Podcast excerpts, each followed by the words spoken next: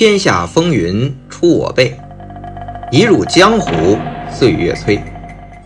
大家好，我是魏君子，一个被香港电影改变命运的七零后。欢迎大家来喜马拉雅收听我的《香港电影风云》。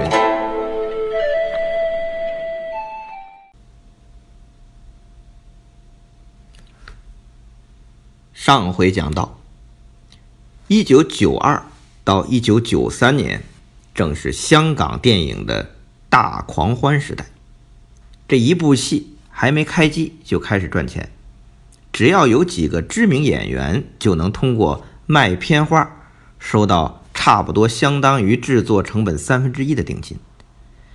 那个时候的港片，不仅香港本地市场好，中国台湾省、东南亚、韩国也都是他们的天下。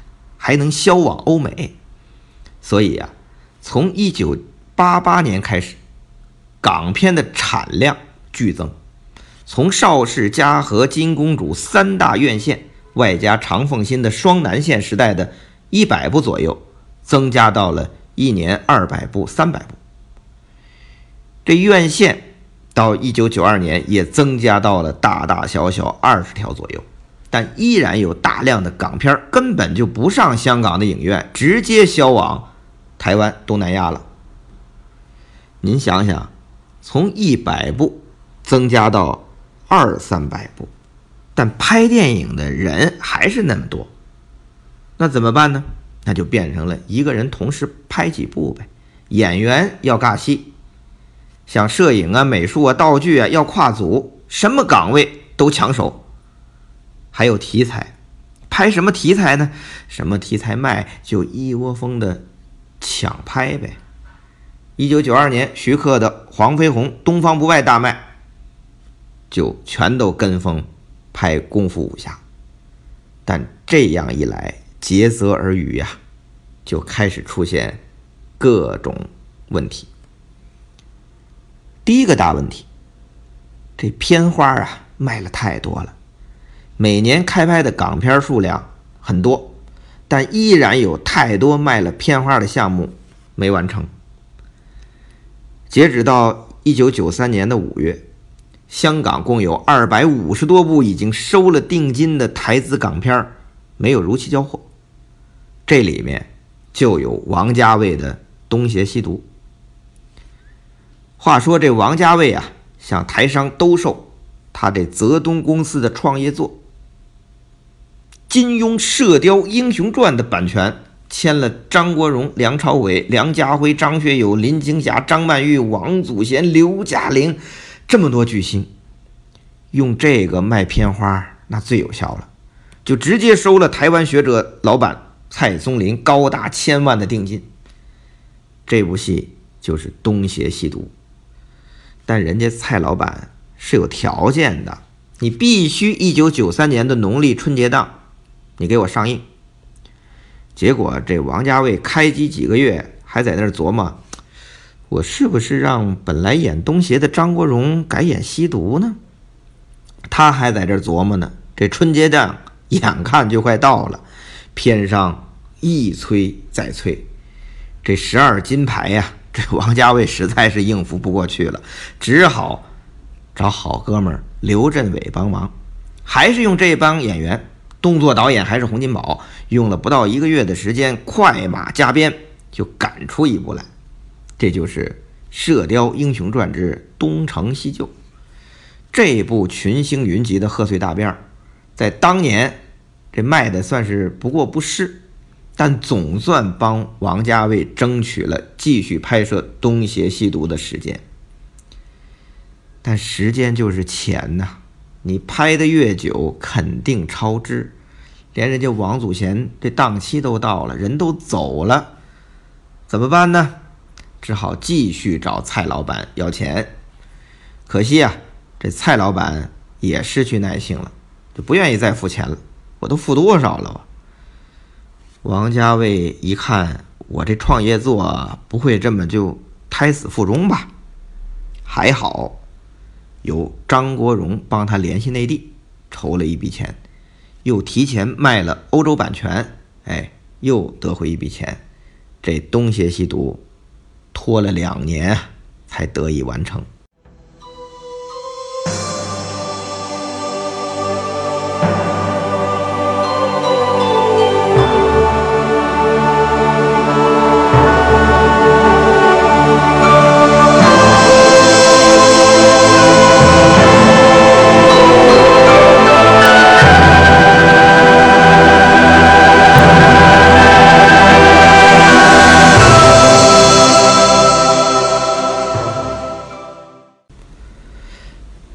这王家卫呀，他是拍的慢，这才拖欠了台湾片商。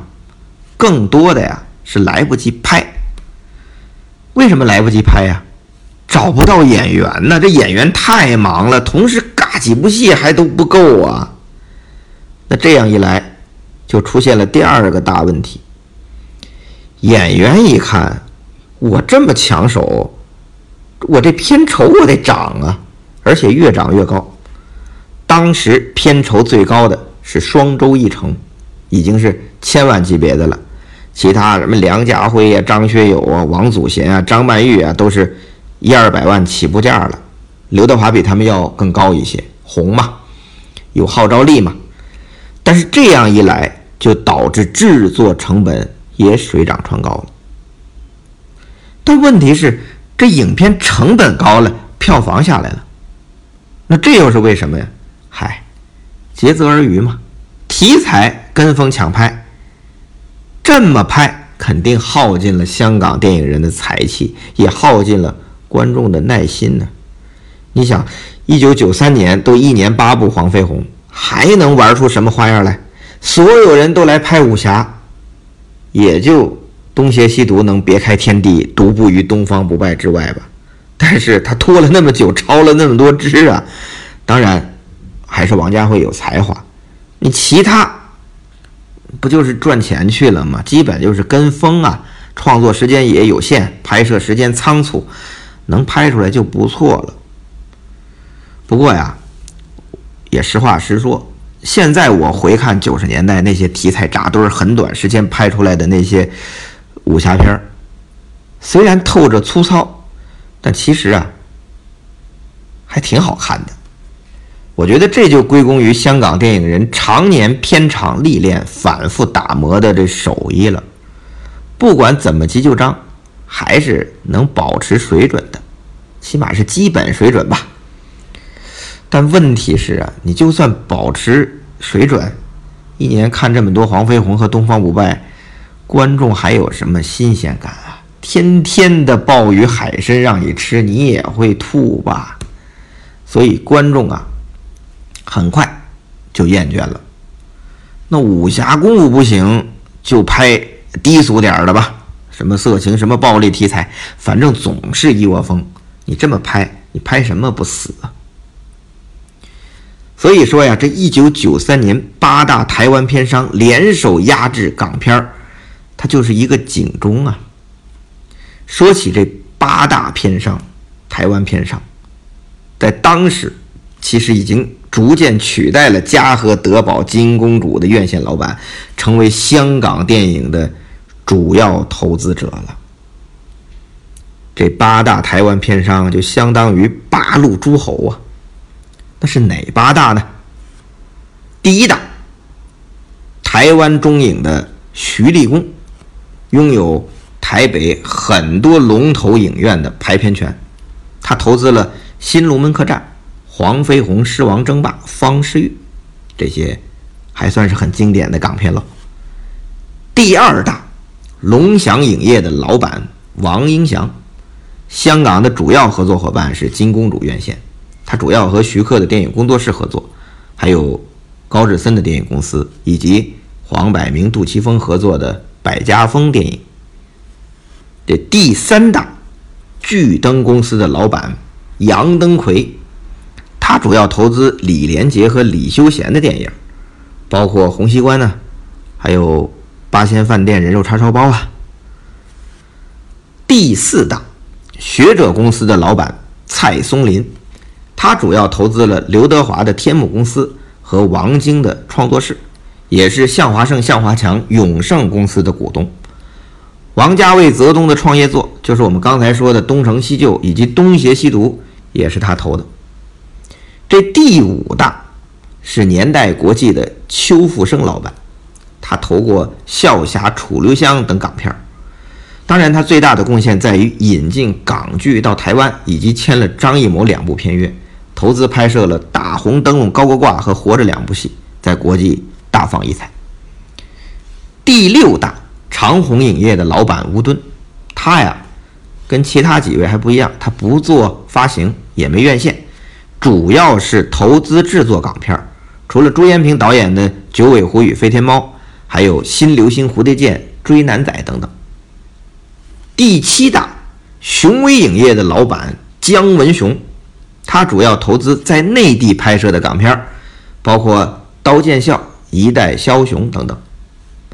这第八大是在台湾经营电影院和从事录像带发行的许安进，他主要从向华胜、向华强的永盛影业、张国忠的艺能，以及邵氏后来拍戏的公司大都会购片这八路诸侯向港片发难，他们有要求。这个要求啊，第一是香港电影尽快完成那二百五十部没有如约交片的项目，我们可是都掏了钱的。第二，这港星的片酬太贵了，必须抑制。第三，台湾在台湾发行港片要服务费。一千万之内要百分之二十，过了一千万可以只收百分之十五的发行服务费。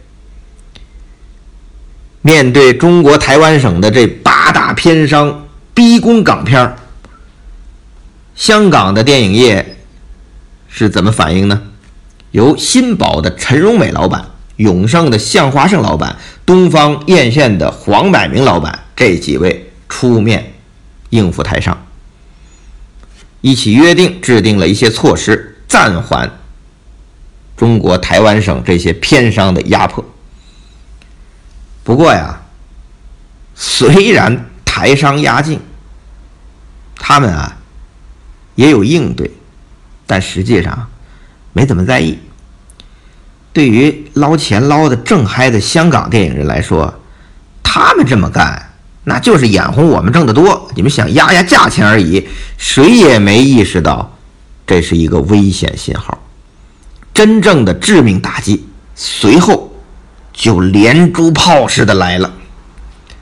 同样是一九九三年，中国台湾省放宽了西片和日本片的上映数量限制，这样一来就可以降低对港片的依赖，让更多的外国片进来。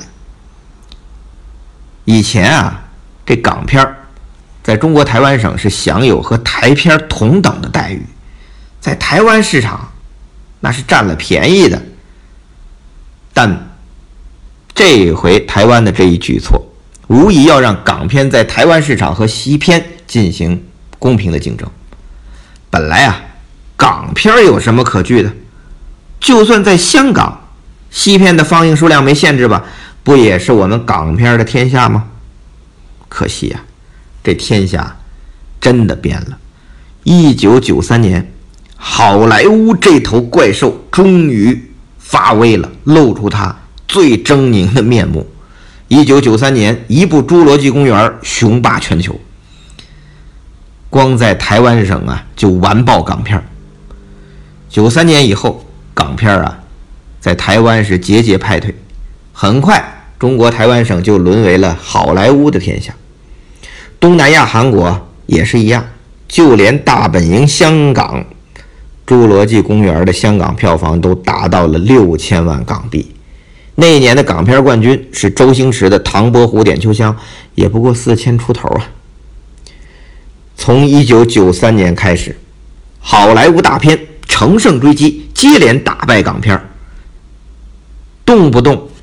这好莱坞大片在香港都能卖三四千万票房，而港片到了后边啊，连两千万都卖不到了，能过两千万的寥寥无几。到了一九九八年，又是一个标志性的电影《泰坦尼克号》，香港票房达到一亿一千万。这个时候，港片已经没有还手之力了。当然啊，这不止香港，好莱坞大片九十年代是席卷全球，那是大势所趋呀。除了中国台湾省的市场抛弃了港片，好莱坞大片的冲击，上世纪九十年代中期的一系列事件，包括马来西亚、泰国的货币风潮、印尼暴乱、九七亚洲金融风暴、香港被重创。韩国破产，都对香港的电影业造成了巨大的冲击。这还没算盗版横行呢，也是雪上加霜。所以，一九九三年以后，港片就开始走下坡路，而且越滑越快。风行一时的这卖片花早就成为过去了。甭说卖片花，连现成的拍好的港片都没人要啊。这直接导致香港电影的产量锐减，制作成本也变得很低。除了成龙、周星驰少数几位有号召力的巨星演出的电影还能维持制作水准，大部分的港片的成本和制作周期都被都被迫压缩了。那香港电影的工业水准迅速下滑，所以在那个时候就有人喊了。香港电影死了，你想二十年前就有人喊这事儿了。这个这二十年间啊，其实一代又一代的人说香港电影死了，但好的消息是它一直是百足之虫，死而不僵。不过今年这二零二零年，它还真是到了它最困难的时候了。当然，这个我们以后再讲。再说回这一九九二到一九九三年。这个时候啊，可能有的听众朋友就会问了：你这几期一直在讲这两年，不厌其烦、反复强调，你意欲何为呀？嗨，原因啊，就是这两年香港娱乐业真的是达到了巅峰的时刻。除了徐克在一九九二年贡献了几部经典武侠功夫片，受到两岸三地的追捧之外，周星驰也是在那两年封神啊。就说这一九九二年香港十大卖座影片前五名全是周星驰。那一年排到第十名的是成龙主演的《警察故事三：超级警察》，都有三千二百万港币，可见当时香港这票房榜啊，这含金量之高，竞争之激烈，票房之鼎盛，也是那一年。影坛和观众正式认可了“双周一成”的说法，也就是周润发、周星驰、成龙，再加上那一年成为功夫皇帝的李连杰，影坛四大天王的称号就被后边啊纷纷提起。还是一九九二年，邵逸夫封刘德华、张学友、黎明、郭富城为乐坛四大天王，这也是一个标志性的事件啊。那到了一九九三年，这些盛况继续延续，但盛世有威严呐，危机也早就出现了。我们前面讲的台湾八大片商逼宫就是危险信号。那在那个疯狂的时代，有人随波逐流跟风抢拍，有人就建功立业自立门户，像刘德华创了天幕公司，李连杰创了正东公司。王家卫创了泽东公司，曾志伟、陈可辛创了 UFO 公司，都是想趁着这个好时代能够开宗立派，拍属于自己的风格电影。就连王晶也独立于永盛之外，成立了王晶创作室，专拍性价比高的 B 级片。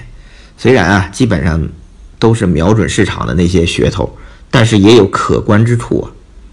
还有人，虽然当时还只是新人。但是已经有点崭露头角了，立志要江湖后浪推前浪，将前浪拍在沙滩上。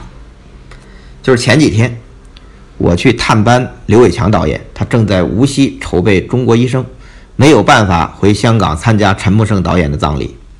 他跟我回忆当年啊，他还在李修贤的公司刚导演了一部《朋党》，陈木胜那个时候还在跟着杜琪峰。也拍了《天若有情》，两个年轻人在走廊碰面了。之前他们互相知道对方是谁，但没说过话。那一次是他们第一次说话，共同的话题就是我们这些年轻人不能输给老一辈，一定要超越他们。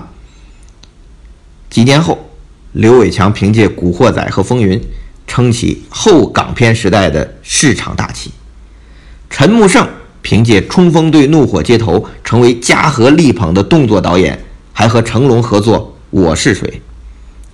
像这些呀，在一九九二年、一九九三年那两年不断的发生着，这是最好的时代，这也是最坏的时代。有能力、有想法的电影人，在最好的时代可以趁机开疆辟土、开宗立派；在最坏的时代，更会向死而生、勇于突破。杜琪峰就是在香港电影最差的时候，成立了银河映像，终成一代宗师。呃，在这里预告一下吧，我们后面的香港电影风云系列会通过成龙、周星驰、杜琪峰、王晶、陈可辛各种专题，不断的重回一九九二、一九九三这两年。有兴趣的朋友可以持续关注啊。那现在我们就得说回我们这期专题的主角徐克，他在这两年是什么情况呢？前面讲了，东方不败、男儿当自强火了。他也被片商催着拍了黄飞鸿的第三集和第四集，拍了跟风东方不败的《风云再起》和《新仙鹤神针》，这些啊都是一九九三年上半年的事儿了。到了一九九三年的下半年，徐克啊面临着一个让他非常头大的难题，就是他合作的拍档和培养的人才啊，基本上都跑光了，比如程晓东。这位从《倩女幽魂》《笑傲江湖》两个三部曲系列合作到《新龙门客栈》的最佳拍档，那个时候已经被各大片商给包了，高价请啊！当时的武侠片，从《鹿鼎记》《武侠七公主》《九尾狐与飞天猫》到《新流星蝴蝶剑》，基本都被程晓东和他的徒弟承包了。那八爷袁和平呢？和徐克合作了《少年黄飞鸿之铁马溜》之后，也是被台湾片商拉去拍什么《太极张三丰》《英雄豪杰苏乞儿》《火云邪神》《咏春》，马不停蹄。至于其他的岗位人手啊，比如编剧张探啊，这些参与过《东方不败》《新龙门客栈》《黄飞鸿》系列的各个岗位，都被各路片商高价抢走，同时嘎几部戏很正常，谁还有时间帮徐克做执行呢？徐克意识到这个危机之后，他也琢磨着想吸收一些新鲜血液。拍《狮王争霸》，他就发现啊，这摄影指导刘伟强特别厉害，他就想起自己八十年代提拔摄影指导钟志文做导演，他就邀请刘伟强加入电影工作室。但刘伟强啊，他选择加入的是王晶的公司，他的想法很简单。跟着徐克做导演，也就是执行，但在王晶那里就有的发挥啊。这道理好像还真是个道理啊。可是眼见着身边的精兵强将都跑去外边疯狂接戏，去拥抱这个所谓最好的时代，徐克之前电影工作室这监制的模式啊，暂时就有点无用武之地了，因为人手都跑光了。那徐克怎么办呢？很简单，下期大家就知道了。